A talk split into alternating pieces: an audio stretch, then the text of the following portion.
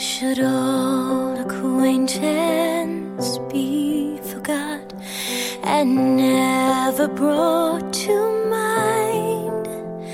Should old acquaintance be forgot and auld lang syne? For auld lang syne, my dear, for all.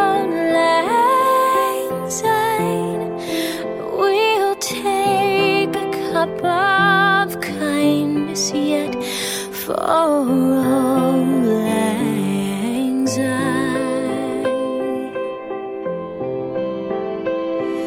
And surely you will.